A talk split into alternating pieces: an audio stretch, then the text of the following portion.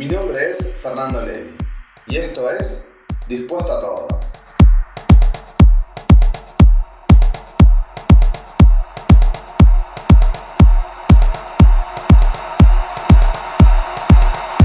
Este episodio se me ocurrió leyendo el libro de Bernardo Stamateas, Quiero un cambio, donde nombra algunos principios para alcanzar tu máximo potencial. Está muy bueno, es muy útil, así que te lo recomiendo.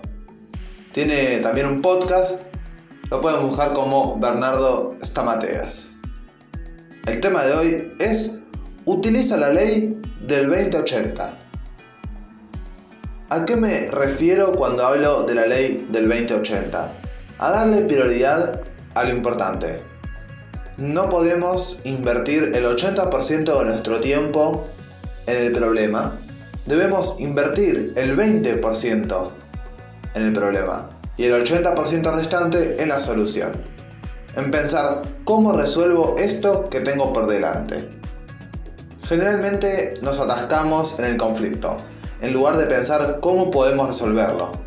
Y la realidad que por mucho tiempo que le dediques al problema, este seguirá ahí. No quiere decir que la solución vaya a aparecer por arte de magia. Y entonces estaremos perdiendo el tiempo. Y eso es una de las peores cosas que podemos hacer.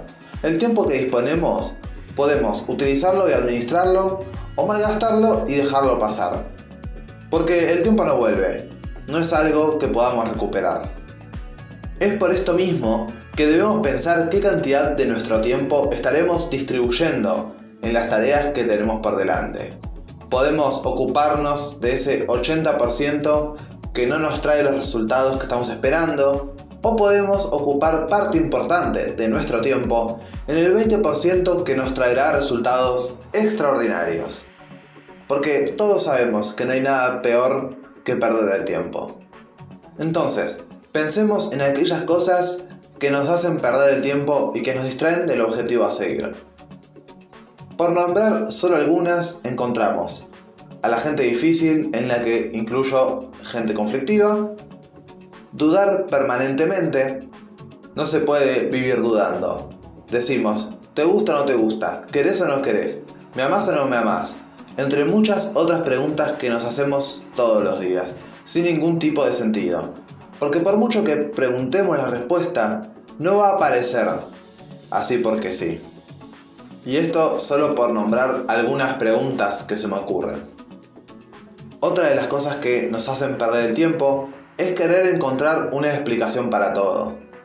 La queja es otra de ellas, porque la persona que se queja en realidad no quiere resolver el problema, dado que generalmente lo habla con quien no puede solucionar su pedido. Posponer. Acá la pregunta es ¿por qué vamos a posponer algo que podemos hacer hoy?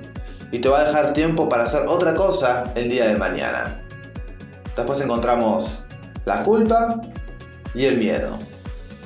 De nada sirve alcanzar un objetivo y perderlo o abandonarlo después. Necesitamos aprender a administrar en todas las áreas de nuestra vida. Así que también veamos 6 principios para poder administrar efectivamente tu tiempo. En primer lugar, desarrollar una comunicación efectiva. Eso te va a permitir darte a entender mejor y que las otras personas interpreten lo mismo que vos querés transmitir. En segundo lugar, tener una mentalidad multidireccional. Esto quiere decir que debemos elaborar muchas ideas, superar la mentalidad unidireccional, buscar más ideas de las que tuviste ayer. En tercer lugar, crecer más que los resultados que perseguimos. Es decir, no permitir que los resultados que obtenemos terminen aplastándonos. En cuarto lugar, decidir por convicción. Eso significa no decidir por condición o por situación, no por lo que sentís o por lo que te gusta o te parece, sino decidir bajo la verdad y por el sueño que estás siguiendo. En quinto lugar, decidir trabajar excelentemente. Excelencia es que rompas tu récord, que te superes a vos mismo. ¿Y cómo se logra esto? Trabajo duro todos los días. Buscar los puntos en los que debes y claramente podés mejorar. Y en el número 6, tenerse confianza. Y para mí este es el principio más importante de los 6. Porque cuando una persona tiene poca confianza, se vuelve torpe. Y quien tiene confianza cree que puede hacer determinadas tareas, puede aprender otras nuevas y puede corregir sus errores. Una persona podrá ocuparse de su 20% cuando pueda visualizar y discernir dónde está el premio de haber llegado hasta donde hoy está. Una persona eficaz pelea y lucha solo donde está el premio por haber llegado a su meta. Si no hay premio, si no hay satisfacción, no pelees. El premio, entre comillas, puede ser amor, salud, ascenso, prosperidad, viajes, etc. El que a vos se te ocurra, depende de la persona. Pero este premio siempre debe ser el sueño por conquistar. Porque si vas a invertir tu tiempo y tu esfuerzo, debe ser por algo que valga la pena, por aquello que te traiga resultados y te acerca a tu sueño. Bueno, este episodio me resultó muy motivador cuando lo estaba armando.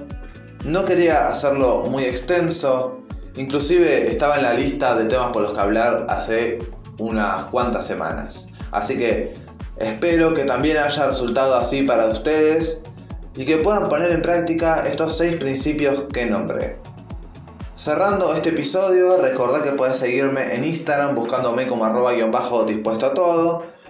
Y puedes escuchar todos los episodios en Anchor, Spotify, Spreaker, Google Podcast y también en YouTube.